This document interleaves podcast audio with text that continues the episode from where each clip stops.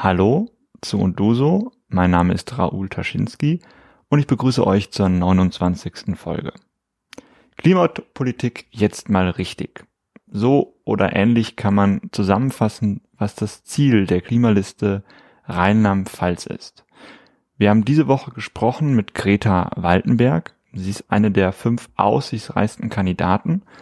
Und mit ihr habe ich darüber geredet, warum es denn jetzt eigentlich eine neue Liste auf dem Wahlzettel geben muss, wann man die wählen sollte und wie schwer es eigentlich ist, auf diesen Wahlzettel draufzukommen, man das zu sehr. Hm. Ich habe mir letzter Zeit ganz oft die Frage gestellt, ob dieses, dieser Satz weiter so, äh, ob der irgendwie mehr Bedeutung hat als nur so, ein, so eine lose Phrase. Wir hatten letztes Jahr ja Oberbürgermeisterwahl in Mainz und haben einige Kandidierende gesagt, wir wollen kein weiter so. Und ähm, jetzt habe ich hier heute eine Gästin bei mir, Greta. Kannst dich gleich selber vorstellen. Ich weiß nicht, bist du auch so jemand, der sagt eigentlich nicht weiter so? Oder wo kann man dich einordnen? Ich habe mal auf deinem Instagram-Kanal geschaut und ich hätte jetzt gesagt, du bist irgendwie, weiß nicht, Aktivistin, irgendwas mit Politik auch noch, äh, junger Mensch. Wie, wie würdest du dich einordnen? Was bist du? Ja, ich selber würde mich auf jeden Fall als Aktivistin einordnen.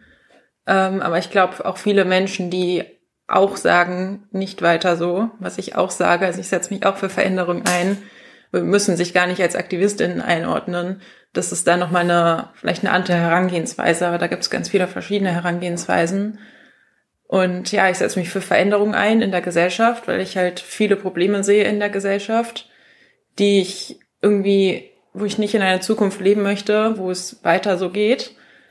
Und ja, deswegen nicht unbedingt weiter so und an verschiedenen Punkten auf politischer Ebene oder aktivistischer Ebene, auf Demos und so kann man da, glaube ich, sehr viel ansetzen. Ich hatte dich gefragt, ob wir uns heute unterhalten, weil du bei der Klimaliste Rheinland-Pfalz, ich sag jetzt mal, mitmachst. Ähm, was ist denn die Klimaliste überhaupt? Also die Klimaliste Rheinland-Pfalz ist ein Verein, keine Partei explizit. Und wir treten zur nächsten Landtagswahl in Rheinland-Pfalz ein, die jetzt nächstes Jahr 2021 im März ist. Und wir sind auch ein Zusammenschluss aus ganz vielen verschiedenen Menschen, die gar nicht PolitikerInnen werden wollen, sondern halt auch alle dieses Gefühl haben, okay, wir können nicht weiter so machen, vor allem nicht im Hinblick auf Klimawandel und Klimaschutz, weil wir sehen, wir sehen unsere Zeit wegrennen und sehen, dass wir irgendwas verändern müssen, um halt diese Krise noch irgendwie aufhalten oder zumindest bremsen zu können. Und daher haben wir uns zusammengeschlossen in dieser Gruppe, in diesem Verein, um dort eine große Liste aufzustellen zur Landtagswahl und da zu kandidieren und dann hoffentlich aus dem Landtag uns dafür einsetzen zu können, dass es nicht einfach weiter so geht. Wo ist der Unterschied zwischen Verein und Partei an der Stelle, weil du da jetzt drauf Wert gelegt hast? Genau, Parteien sind so so große Institutionen mit schon großen Einstiegshürden und überladenen Strukturen mehr oder weniger. Und wir sehen uns halt mehr als Initiative, die jetzt nicht sagt, unser Existenzzweck ist es, immer wieder zu Wahlen anzutreten und Politikerin zu werden und da irgendwie fortbestehen zu müssen, sondern wir haben dieses, dieses Kernproblem Klimakrise, was wir gesehen haben und sagen halt, okay, alle Leute, die sich dafür einsetzen wollen auf irgendeiner Ebene, können zu uns kommen und können sich auch direkt beteiligen, ohne sich jetzt so wie bei einer Partei sagen zu müssen, okay, das ist meine Partei, damit identifiziere ich mich voll und da muss ich alles, was die macht, dafür verteidigen, sondern ganz niedrigschwellige und auch Leute, die nicht Mitglied sind, können irgendwie ihre Perspektiven bei uns einbringen. Genau, und das ist so der, der Hauptunterschied, also nicht so ein struktureller Overload. Bevor wir ein bisschen mehr nochmal über die Klimaliste reden, würde mich ja mal interessieren, wie man überhaupt dazu kommt, da mitzuwirken, das mit zu initiieren. Du bist wahrscheinlich jetzt nicht das erste Jahr politisch, aktivistisch tätig. Wie hat's dich denn gepackt, dass du irgendwie mehr gemacht hast, als wahrscheinlich die meisten irgendwie einen Leistungskurs in Biologie zu besuchen? ja, also zur Politik generell bin ich gekommen also ich habe Klima jetzt übers Klima tatsächlich, das war für mich schon immer ein Thema tatsächlich, durch meine Familie begründet eigentlich. Und Dann ein Jahr vor Fridays for Future habe ich tatsächlich angefangen, ein bisschen aktiver zu werden bei der BND-Jugend Rheinland-Pfalz. Und dann kam Fridays for Future und damit ist, habe ich eine riesige Chance gesehen, irgendwie, okay, das ist jetzt eine riesige Bewegung, ein riesiges Momentum, wo wir irgendwie viele Leute erreichen können und auch die Politik gut erreichen können und großen Druck machen können. Ich habe mich da ziemlich dahinter geklemmt mit Fridays for Future Mainz, aber dann auch auf Bundesebene und ja, wie das immer so ist, wenn man in einem Thema irgendwie aktiv wird und sich da mit mehr Menschen connected, bekommt man immer mehr Aspekte dieses Themas mit und merkt immer stärker, wo man angreifen kann oder was man verändern kann. Und ja, manche Menschen können dann sehr gut für sich sagen, okay, ich mache so viel und damit bin ich glücklich. Aber ich bin da in gewisser Hinsicht so, dass ich dann immer sage, okay, das könnte ich auch noch machen und das könnte ich auch noch machen und sehe da ganz viele Chancen, was zu verändern und versuche da irgendwie an vielen Punkten anzugreifen. Jetzt zum Beispiel halt über aktivistische Ebene wie bei Fridays for Future oder NGO-Ebene wie beim BUND oder dann halt die politische Ebene wie bei der Klimaliste zukünftig. Genau. Das heißt, du warst am Anfang quasi in einem Verband wie BUND und dann kam irgendwie Friday for Futures dazu und jetzt kommt quasi noch ein weiterer, ein weiteres Puzzleteil dazu, aber nicht, dass du mit dem anderen aufgehört hast, oder? Du bist immer noch. Genau, genau. Immer noch find, ich finde so diese ganz vielen verschiedenen Ebenen von Engagement ganz wichtig. Also so, okay, einfach so von Leuten, die sich zusammenschließen, wie bei Fridays for Future, aus dem Nichts heraus, in Anführungszeichen. Ähm, aber auch die direkte politische Ebene, also so Protest, aber auch direkte politische Beteiligung, aber halt auch von Seiten von Institutionen, die natürlich nochmal ganz andere Angebote machen können, zum Beispiel. Und das hast du dann wahrscheinlich während deiner Schulzeit schon angefangen oder bist genau. du jetzt schon Studentin gewesen seit fünf Jahren? Nee, das war während der Schulzeit. Okay. Das, das schafft man einfach so? Ja, mir war, also ich habe das Glück tatsächlich, dass mir Schule relativ leicht gefallen ist und ich deswegen nicht so viel lernen musste dafür und dann dadurch mehr Zeit frei hatte durch Engagement. Und ich glaube, das Privileg vielleicht hat nicht jeder, auch vom familiären Hintergrund her. Und das, da kann man überhaupt nicht den Anspruch haben, dass alle alle irgendwie so viel Zeit da reinstecken können, weil man halt noch andere Hintergründe hat, die man irgendwie bewältigen muss, wie jetzt Schule oder Ausbildung oder familiäre Hintergründe. Ich bin letztes Jahr auch auf einer Friday for Futures Demo mal in Mainz mitgelaufen und die ging dann da hinten am Umweltministerium vorbei. Da hing mhm. an dem Umweltministerium, wir, glaube ich, streiken mit euch oder wir unterstützen euch, ein ganz großes Plakat. Und ähm, Jetzt ein Schritt weiter in Rheinland-Pfalz ist das Umweltministerium bei, der, bei den Grünen. Jetzt würde ich jetzt intuitiv sagen, wenn man mitmacht bei Friday for Futures, dann wählt man doch ganz klar Grün. Wie kommt man denn auf die Idee, dass man sagt, das ist dann doch nicht der Ort, wo ich dann mein Kreuz mache, sondern ich denke über andere Instrumente nochmal nach, wie zum Beispiel die Klimaliste? Naja, wir haben ja schon gesehen, also es gibt Länder, in denen die Grünen an die Regierung sind. Und wir sehen auch inhaltlich bei den Grünen, dass das nicht ausreicht für die Forderung von Fridays for Future oder für das, was zur, zum Einhalten des Pariser Klimaabkommens nötig ist. Das sehen wir nicht im Programm der Grünen, da die konkrete, konkreten Punkte, die umgesetzt werden müssten dafür, die wirklich nicht schon auch wieder bedingt durch diese Eigenschaft als Partei, dass man schon sagt, okay, wir können nicht so, nicht so stark genau bei den Fakten bleiben, sondern wir gehen schon mit einem Kompromiss in den Prozess rein weil wir halt sagen, okay, das wird sich im parlamentarischen Prozess, wird sich das ja abschwächen, da können wir ja nicht mit der Maximalforderung reingehen. Und wir sagen halt ganz klar, okay, wir gucken uns an mit den Wissenschaftlern direkt, was ist nötig, um das Pariser Klimaabkommen einzuhalten, um die, irgendwie die 1,5 Grad Grenze nicht zu überschreiten. Wie kann Rheinland-Pfalz seinen fairen Beitrag dazu leisten? Und es wäre bei Rheinland-Pfalz tatsächlich Klimaneutralität 2030. Und das sieht man nirgends in einem Programm. Und wir gehen halt mit diesen, mit diesen Maximalforderungen schon in den Prozess rein. Selbst wenn die eingehalten werden würden, besteht nur eine 50-prozentige Wahrscheinlichkeit, 1,5 Grad Grenze einzuhalten. Okay. Okay. Das heißt, irgendwann festgestellt, Grüne reichen nicht aus. Wir brauchen eine Klimaliste. Das war wann dann?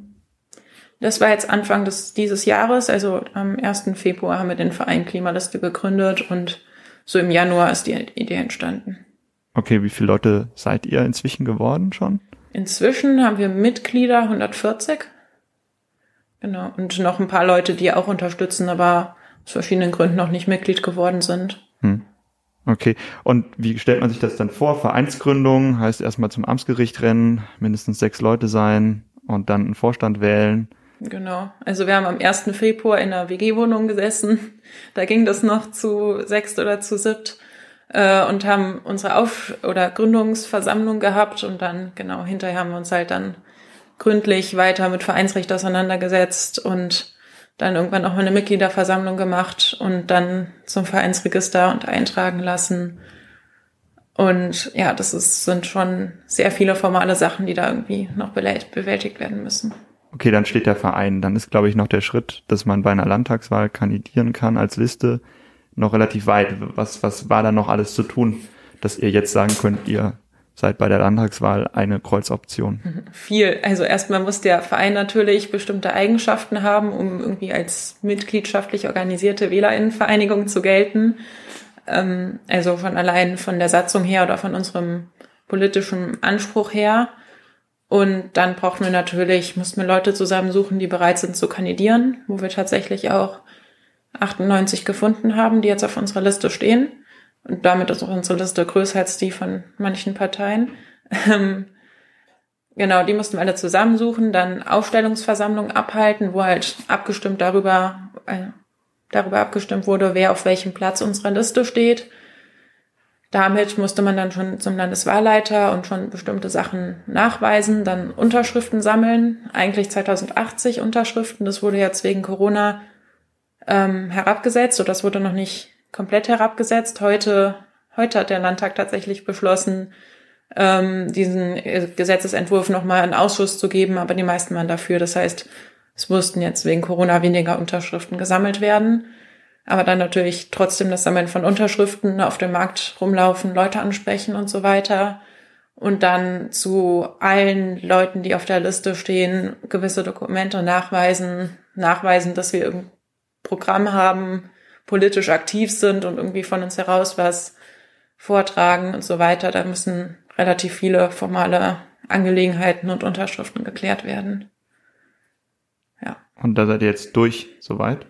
Genau, wir haben das, die meisten Sachen abgegeben, die Unterschriften abgegeben.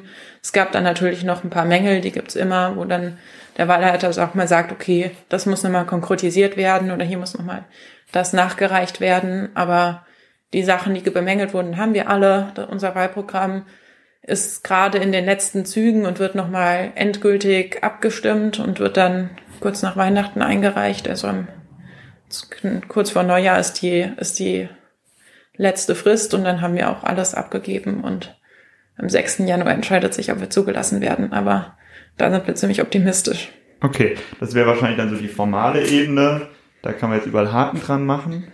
Dann ja. gibt's die inhaltliche Ebene, wo man sich dann auch irgendwie darauf einigen muss, was in so einem Wahlprogramm drin steht. Wo, wofür steht denn die Klimaliste jetzt so ungefähr? Ja, wahrscheinlich die 120 Seiten oder wie lange das Wahlprogramm ist, wollen wir jetzt nicht runterbeten, aber kann man da irgendwie so ein Stichwort für geben, weil Klima ist ja auch wie Grün erstmal so ein selbststehender Begriff, unter dem man sich mhm. ja viel vorstellen kann. Ja, aber wir haben dieses ganz klare Commitment zu dieser 1,5 Grad Grenze, zu diesem Pariser Klimaabkommen, weil wir bei dem halt sagen, okay, diese Begrenzung auf 1,5 Grad Erderwärmung begrenzt auch die Wahrscheinlichkeit, dass die Katastrophe noch viel schlimmer wird, weil wir leben jetzt schon bei 1,2 Grad und sehen schon gewisse Folgen und es ist kein lineares Wachstum, wie schlimm die Katastrophe ist. Das heißt, wir sind ganz klar bei diesem 1,5 Grad Ziel und dann gibt's vom IPCC, also vom Intergovernmental Panel on Climate Change, die dazu regelmäßig mit WissenschaftlerInnen aus aller Welt Sachen äh, oder praktisch herausbringen, was klimatechnisch nötig ist oder was gerade da die aktuellsten wissenschaftlichen Erkenntnisse sind. Und die haben CO2-Budgets bekannt oder berechnet, die praktisch der Welt noch zur Verfügung stehen, um dieses 1,5 Grad Ziel einhalten zu können. Und das haben wir runtergerechnet auf pro Kopf, wie viel CO2-Budget steht Rheinland-Pfalz noch zu. Und wir sehen halt, das Pariser Klimaabkommen, dass das geschlossen wurde, ist fünf Jahre her. Wenn wir so weitermachen wie bisher, die Emissionen haben sich in den letzten Jahren kaum reduziert, dann haben wir nochmal fünf Jahre und dann unser komplettes Budget aufgebraucht. Und genau das, wir sehen halt, das, was nötig ist, um 50 Prozent wahrscheinlich das einzuhalten, bis 2030 klimaneutral sein, keine CO2-Emissionen mehr haben. Und da muss man halt natürlich in allen Bereichen, also Energie und Verkehr und Landwirtschaft, angreifen und da die entsprechenden Lösungen finden, um die Emissionen zu reduzieren. Und das Ganze, da haben wir natürlich noch ein klares Wertesystem dahinter, soll sozial gerecht und generationengerecht gestaltet werden und nicht irgendwie Verbotspartei 2.0 sein oder auf den Nacken von bestimmten Einkommensklassen oder so. Was, was wäre denn da so ein Beispiel? Also was, was wäre denn in dem Rheinland-Pfalz, was ihr, was du dir vorstellst, anders als in dem Rheinland-Pfalz jetzt? Also was in der Lebensrealität von den Menschen? Ja, also einerseits natürlich Energie, das ist, spricht nicht so direkt auf die Lebensrealität der Menschen an, weil das ist was, was, glaube ich, vielen nicht so bewusst ist. So der gesamte Energieverbrauch und die Energieerzeugung, das läuft irgendwo im Hintergrund, aber das muss natürlich komplett umgekrempelt werden. Aber zum Beispiel auch der Verkehr. Also wir sehen jetzt vor allem in Städten, weil das da sehr einfach umsetzbar ist, autofreie Innenstädte und dann aber auch gute Anbindung an das Land, dass auch Leute, die auf dem Land wohnen, größtenteils ohne Auto auskommen und da das gut mit den öffentlichen Verkehrsmitteln erreichen können. Das wäre, glaube ich, so in einer Lebensrealität ein sehr großer Einschnitt. Oder eine große, nicht kein Einschnitt, es muss ja nichts Negatives sein, aber es ist eine Veränderung natürlich in der Denkweise. Als ich bei euch so über die, die Webseite durchgescrollt habe, hattet ihr auch geschrieben, dass ihr gerne einen kostenlosen ÖPNV wollt, wenn genau. ich mich genau. recht erinnere. Ich frage mich, bei diesem kostenlosen ÖPNV, das hört man ja öfters von auch Parteien, irgendwie im Kommunal, im, im, im äh, Stadtratswahlkampf, hat das irgendwie auch die Grünen, glaube ich, gefordert, die SPD gefordert, ähm, beim Oberbürgermeisterwahlkampf hier 350 Euro Ticket. Und ähm, ich glaube, ich weiß es jetzt ehrlich gesagt nicht, aber ich vermute mal, dass manch eine Partei das auch in ihrem Wahlkampfprogramm jetzt für die Landtagswahl drin stehen hat, dass sie irgendwie zumindest 365 Euro Tickets haben wollen. Das ist schon mal mehr, als es jetzt günstiger. kostet. Ähm, ist auf jeden Fall günstiger als jetzt. Die große Frage, die ich mir dann immer stelle, ist aber, es muss ja auch irgendwie finanzierbar sein. Also klingt es nicht so ein bisschen krasse Forderungen stellen, aber irgendwie nicht realisieren, dass dahinter auch noch Finanzen stecken, die irgendwo herkommen müssen? Oder ist es, drängt es so sehr, dass man eigentlich sagen kann, scheißegal auf die Finanzen? Ja, auf der einen Seite drängt es so sehr und auf der anderen Seite, wenn wir die nicht jetzt investieren, dann werden wir hinten raus an den Klimafolgen viel, viel mehr Geld reinstecken müssen, um irgendwie Schadensbegrenzung zu gehen, an Extremwetterereignissen, Ernteverlusten und so weiter. Und dementsprechend lohnt es sich schon allein aus der Hinsicht. Aber andererseits zum Beispiel ähm, erneuerbare Energien können sich gut über Bürgergenossenschaften finanzieren lassen, die auch lokal gestaltet werden können, dass praktisch die Bürger in einem Ort gemeinsam ihren den Windpark, der auch vor Ort ansässig ist, mittragen können, was auch da wieder zu einer höheren Toleranz führt und viele Sachen jetzt auch über CO2-Umlagen und CO2-Bepreisungen finanzieren sich teilweise, teilweise wieder selber. Ähm, aber klar, ein bisschen Geld muss man natürlich reinstecken, aber das ist es auf jeden Fall wert. Ich frage mich bei der, bei der Aussage, es drängt so sehr, warum braucht es dann eine Klimaliste und wir wählen nicht alle jetzt die Grünen, weil das mehr schneller verändern würde, weil die ja mehr Stimmen haben als ihr und potenziell ihr bei, weiß ich nicht, vier Prozent rauskommt und die vier Prozent würden dann eine grün rote Koalition verhindern, vielleicht.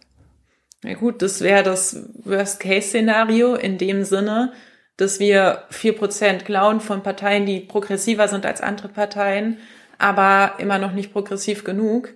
Und wir sehen, wir sehen gute Chancen, dass wir in den Landtag kommen, da Mehrheiten für Klimaschutz da sind. Das merkt man in Unterhaltungen mit ganz, ganz vielen Menschen. Das merkt man auf den Straßen und dann Zuspruch dem Initiativen doch bekommen. Das heißt, das ist auf jeden Fall machbar.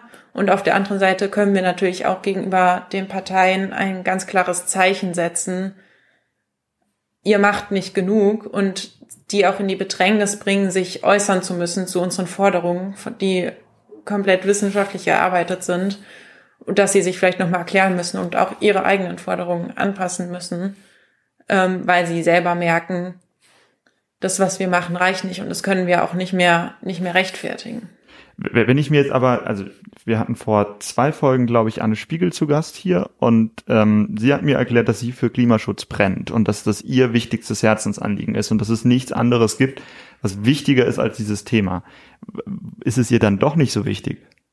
Nein, das glaube ich tatsächlich nicht. Das ist so, das ist dieses Prinzip von Partei versus Liste, auch teilweise. Wir sagen gar nicht so die einzelnen Menschen im Landtag, in der Großzahl oder bei vielen, dass die nicht wirklich hinter den Themen stehen. Aber das System Partei sorgt halt dafür, dass man sich durch Strukturen, durch Karrierewege hochkämpfen muss und da immer öfter Kompromisse eingehen muss oder auch Kompromisse eingehen muss, weil man halt sagt, okay, ich bin Politikerin und davon, das ist meine Identifikation und davon hänge ich irgendwie ab und dann hat man diesen Zwang irgendwie, das immer weitermachen können zu müssen. Und da muss man viel, viel mehr diese Kompromisse eingehen oder dafür sorgen, okay, hinsichtlich im Hinblick auf die nächste Wahl, was ist etwas, was sehe ich schon in fünf Jahren an, an Auswirkungen und immer dieses Denken in Legislaturperioden. Und davon können wir uns sehr gut, sehr gut loslösen. Und das ist ein großer Vorteil, den wir haben, dass wir halt nicht Berufspolitikerin werden sollen, sondern alle schon ganz andere Hintergründe haben. Okay, ähm, dann haben wir jetzt, glaube ich, fünf Prozent brauchen wir in Rheinland-Pfalz, um dann genau. in den genau. Landtag einzuziehen. Ähm, wir drücken uns jetzt mal gesamt die Daumen. Wir haben fünf Prozent geschafft für die Klimaliste, was wahrscheinlich jetzt erstmal Wahlkampf für euch bedeutet. Vielleicht können wir da ja. gleich nochmal drüber reden. Ich frage mich dann, wie so ein, so ein Alltag im, im Landtag aussieht. Also groß gesprochen, wollt ihr eine Koalition oder seid ihr dann quasi die Klima, ähm, die Klimalobbyisten im Landtag, die die ganze Zeit sagen, hey, ihr macht viel zu wenig? Das große Ziel ist natürlich eine Koalition und vielleicht auch ein Ministerium direkt zu haben, also jetzt für Verkehr oder Umweltministerium natürlich. Ähm, aber es kann natürlich passieren, dass wir das nicht schaffen, auch, auch wenn wir glauben, dass wir sehr gut in der Koalition leben könnten und direkt mitregieren können aber ansonsten kann man auch aus einer, ähm, aus der Perspektive des Klimalobbyisten sehr viel erreichen, weil man halt wieder allen zeigt, okay, warum macht ihr das genau an den Stellen nicht anders? Weil wir haben Lösungen gefunden. Die Lösungen sind wissenschaftlich bestätigt, auch von Leuten, die nicht jetzt selber in der Klimaliste aktiv sind, sondern einfach WissenschaftlerInnen sind und sich zu unserem Programm geäußert haben. Also Volker Quaschning kennt man vielleicht von den Scientists for Future. Ähm, und dadurch können wir halt den Parteien zeigen, was sie falsch machen. Wir können die Anträge stellen und alle müssen sich natürlich wieder dazu positionieren. Aber das Ziel im Endeffekt ist schon, in die Regierung selbst zu kommen, tatsächlich. Okay, das heißt, ihr hättet jetzt auch, wer, wer ist denn eigentlich bei euch auf der Liste so drauf? Also was sind das denn für Menschen, die sich dann auf so eine Klimaliste dann gesetzt haben? Ja, also das ist so ein sehr bunter Mix tatsächlich. Also wir haben sehr, sehr viele, sehr junge Leute, jetzt wie mich, die im Studienalter sind und sich einfach sehr lange oder sehr stark für das Thema eingesetzt haben. Also das wäre jetzt zum Beispiel bei mir das Beispiel. Ich bin auf Listenplatz 6. Wir haben Leute, die mitten im Beruf stecken. Also wir haben Wirtschaftsingenieur auf Listenplatz 3 oder äh, einen Unternehmensberater. Wir haben ähm, eine Doktorandin in Physik, also direkt wirklich Leute, die direkt aus der Wissenschaft kommen.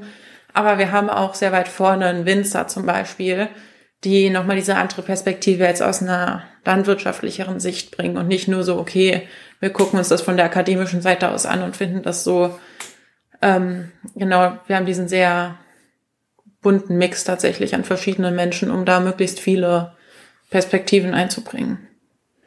Hm. Also erstens finde ich das irgendwie ganz cool, wenn eine 18-Jährige oder ein 19-Jähriger oder ein 25-Jähriger oder ein 30-Jähriger ein Ministerium leitet.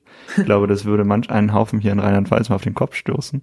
So, wenn man sich so die Leute anschaut, die sonst so Ministerien leiten. Das ist, glaube ich, ganz schön cool.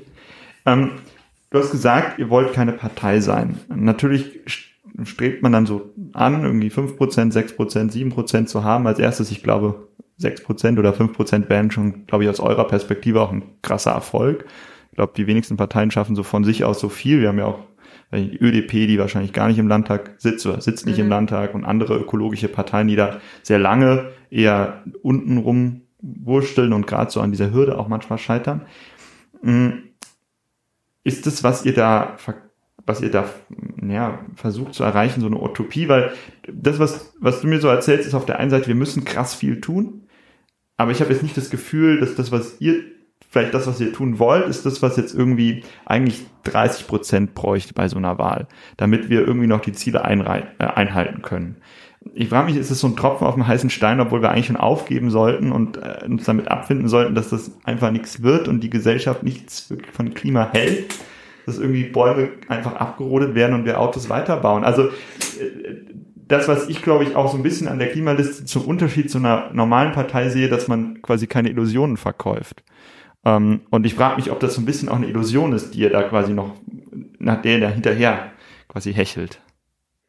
Naja, wir, es ist keine Illusion dadurch, dass es wirklich machbar ist. Also wir wissen, wissenschaftlich ist es machbar. Und jetzt ist noch der Punkt, das auf der gesellschaftlichen Ebene anzustoßen. Und das ist natürlich schon ein großer Schritt. Also es ist nichts, wo wir jetzt sagen, okay, das ist ein Klacks, das umzusetzen. Es ist schon eine Utopie in gewissermaßen, aber es ist eine erreichbare, erreichbare Utopie oder eine Utopie, der wir möglichst nahe kommen wollen und können, weil wir ja auch andere Parteien haben, die progressiv sind, mit denen wir dann zusammenarbeiten können, die aber aus sich heraus das noch nicht direkt so schaffen, umzusetzen, auch wieder geschuldet durch diese Parteieigenschaft wahrscheinlich. Aber von der Gesellschaft aus sehe ich ganz großen Zuspruch zu den Klimathemen. Also das sehen wir jetzt allein in der Klimagerechtigkeitsbewegung der letzten zwei Jahre und auch daran, wie ganz viele Menschen sich äußern. Ich glaube, nur sehr oft kommt bei Menschen nicht rüber, was für positive Veränderungen Klimaschutz auch mit sich bringen kann. Und es ist immer nur so ein, okay, wir müssen hier drauflegen und wir müssen hier das machen und Klimaschutz ist insgesamt gut, aber ich muss ja auch irgendwie noch von Tag zu Tag zurechtkommen im Alltag.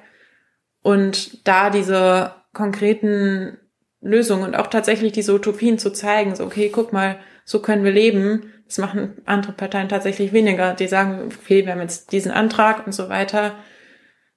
Aber so zu zeigen, wo wollen wir eigentlich hin? Das ist unser großer Anspruch und dann können wir, glaube ich, sehr viele Menschen überzeugen in der Gesellschaft. Da wollen wir hin und wir sind bereit, etwas dafür zu machen, weil wir haben diesen, dieses, wir haben auf einer Seite etwas zu gewinnen und auf der anderen Seite sehr, sehr viel zu verlieren. Und dann lohnt es sich, alles dafür zu tun, irgendwie auf die Gewinnenseite zu kommen, natürlich. Was, was, was ist denn eigentlich all das, was wir durch quasi Klimaschutzmaßnahmen gewinnen können? Also was ist denn diese tolle Welt, auf die wir hinsteuern könnten? Ja, es ist erstens eine gerechtere Welt tatsächlich. Also wir können jetzt mit erneuerbaren Energien zum Beispiel, kann man sehr gut einen Ausgleich schaffen oder sehr, sehr gut auch irgendwie eine gewisse Eigenständigkeit schaffen und Unabhängigkeit jetzt von großen Konzernen. Jetzt zum Beispiel wieder, da waren wir vorhin schon kurz bei diesen Bürgergenossenschaften zur Energie, wo tatsächlich AnwohnerInnen vom Windpark auch Gewinn bekommen können aus diesem Windpark. Das ist ähm, Teil unseres Konzepts, Konzepts unter anderem. Dann in Städten, ganz großer Aspekt Gesundheit, aber auch Lebensqualität, weil Städte mit vielen Autos sind jetzt nicht auch nicht schön zum drin leben, sondern viel schöner sind ruhige Städte, in denen man gut ähm, von Ort zu Ort kommt, ohne sich irgendwie allein ins Auto zu setzen, was laut ist und stinkt und ungesunde Luft macht. Also dieser Seite, aber auch auf der anderen Seite diese ganz gemeinschaftliche Seite, wo man halt sagt, okay, durch all diese Maßnahmen erleben wir nochmal eine ganz andere Perspektive auf Gemeinschaft und Gesellschaft und sind nicht mehr bei diesem jeder für sich. Okay. Ja, ich, also ich finde, es klingt nach einer schönen Utopie erstmal. Also na, hoffen wir es mal mal. Was, was jetzt mal eher zum Pragmatischen, es hat mal so eine Liste, so ein Verein und so eine Wahl, jetzt steht so ein Wahlkampf vor der Tür. Wie macht man das unter Corona-Bedingungen? Was sind so die nächsten stressigen Monate, die vor dir und euch stehen?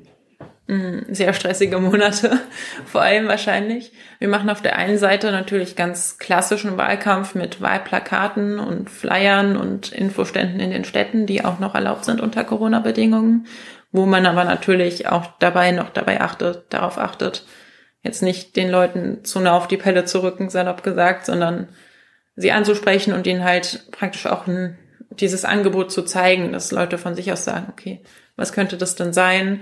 Aber natürlich muss auch viel über den digitalen Rahmen laufen, den wir aber, glaube ich, vor allem dadurch, dass wir so jung und unetabliert und unfestgefahren in Strukturen sind, sehr gut schaffen können. Also Organisieren tun wir uns sowieso digital, da wir landesweit verteilt sind und jetzt auch nicht viel anderes kennen, seitdem wir irgendwie größer sind als Corona-Bedingungen.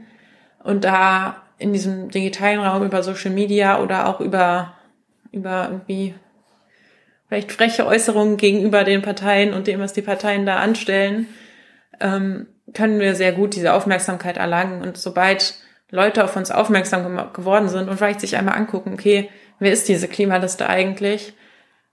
Dann haben wir eigentlich schon den Hauptteil gewonnen. Also unser größtes Problem ist, bekannt zu werden und äh, nicht die Leute zu überzeugen. Weil sobald Leute von uns mitbekommen und sich einmal das kurz angucken, bin ich davon überzeugt, dass viele das sehr positiv sehen und dann aus sich heraus diese Entscheidung irgendwie treffen zu können. Also der Wahlkampf beschränkt sich größtenteils auf aufmerksam bekommen, Aufmerksamkeit bekommen und nicht auf irgendwie Leute überzeugen, uns zu wählen.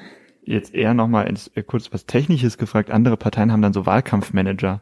Wer, ist denn bei euch der Wahlkampfmanager, Managerin? Seid ihr da ehrenamtlich nur aufgestellt oder gibt es da auch große Kampagnen im Hintergrund, die noch überlegen, welche Zielgruppe adressiere ich? Nein, also. Ja, also wir haben ehrenamtlich hm? sind wir sowieso alle und die meisten arbeiten nebenbei oder andere studieren hm. nebenbei. Äh, wir sind gerade tatsächlich auch da natürlich dabei, eine gewisse Wahlkampfstrategie mhm. auszuarbeiten, weil das ist eigentlich genau das Gleiche wie beim Klimawandel. Wir können nicht sagen, okay, worauf habe ich jetzt Lust? Ah, okay, ich mache ein paar Poster und dann stelle ich die Poster auf, ohne, ohne diese langfristige Sicht. Also das ist, glaube ich, schon in vielen von uns irgendwie in der Denkweise verankert, langfristig denken zu müssen, okay, ich will zu diesem Ziel und dann von dort aus rückwärts zu denken, was muss ich denn für Schritte gehen, und äh, genau, die Wahlkampfstrategie ist gerade auch in der Ausarbeitung. Das macht tatsächlich auch ich mit noch ähm, unserem Listenplatz 5, ähm, also David Schwarz. Und das wird dann aber, wir machen gerade so den ersten Aufschlag, das wird dann mit den anderen ganz viel, ganz viel rückgesprochen, was für Hebel wir vielleicht noch überall angehen, die man, die man nicht unbedingt auf den ersten Blick so sieht. Okay. Wenn man bei euch jetzt mitmachen will, wo wendet man sich denn am besten hin? Oder wahrscheinlich auf eine Listenplatz kommt man nicht mehr, aber quasi man kann euch ja unterstützen oder Fragen ja. stellen. Äh, genau, also prinzipiell sehr einfach über unsere Webseite oder also wir sind auch auf Social Media, Twitter, Instagram, Klimaliste Rheinland-Pfalz. Auf der Webseite ist ein Kontaktformular oder auch direkt eine E-Mail-Adresse info at klimalistelp.de und da antworten wir eigentlich immer sehr schnell drauf. Und das geht dementsprechend ziemlich einfach und dann insgesamt organisieren tun oder in der viel Austausch läuft dann tatsächlich auch über klassisch WhatsApp oder MetaMost ist unsere Arbeitsplattform. Aber da ist auch dieser Einstieg sehr niedrigschwellig und man muss jetzt nicht sich ewig irgendwie vorstellen, sondern wir sehen, okay, da ist jemand, der hat Bock, was zu machen, dann kann man direkt in eine Telefonkonferenz kommen und dann, dann sieht man auch sehr schnell, also dann machen wir immer nach, nach der Telefonkonferenz, wenn jemand Neues dabei ist, sagen wir einmal, okay, wir haben die Untergruppe, die kümmert sich ums Programm und die Untergruppe, die kümmert sich um die Öffentlichkeitsarbeit. Die arbeiten so und dann und gucken auch so ein bisschen, was für die Person vielleicht am interessantesten sein könnte. Also wir haben letztens mit einer geredet und dann irgendwann rausgefunden, okay, ist Lehrerin, vielleicht die Untergruppe Programm braucht noch Hilfe in, im Bereich Bildung ähm, und dann kann man da sehr direkt irgendwie sehr gut Bereiche finden, die für die Leute auch geeignet sind, wo sie sehen können, dass sie was machen. Manche wollen vielleicht auch nur Plakate aufstellen, unterstützen, aber das findet sich dann ja sehr schnell.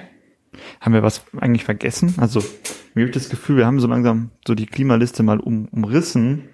Und äh, ich glaube, ich fände es ganz spannend, auf jeden Fall nochmal im April, Mai, Juni äh, dann zu reden, wenn hoffentlich ihr im Landtag auch sitzt und dann mal ja. von innen heraus erzählen können, was das für ein Haufen von Leuten ist. Aber haben wir irgendwas vergessen, was noch irgendwie, was dir wichtig wäre, was man noch loswerden möchte?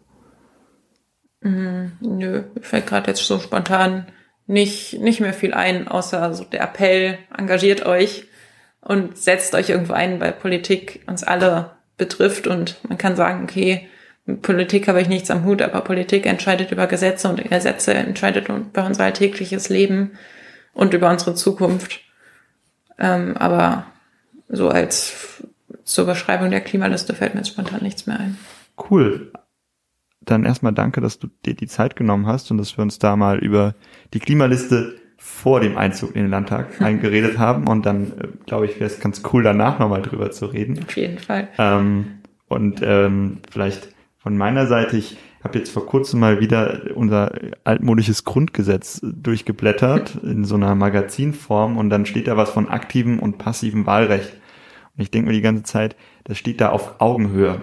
Und wir, viele von uns, inklusive mir, empfinden das immer nur als das nur dieses, wir machen ein Kreuz, aber aktiv zu sein ist auf Augenhöhe mit dem passiven Wahlrecht.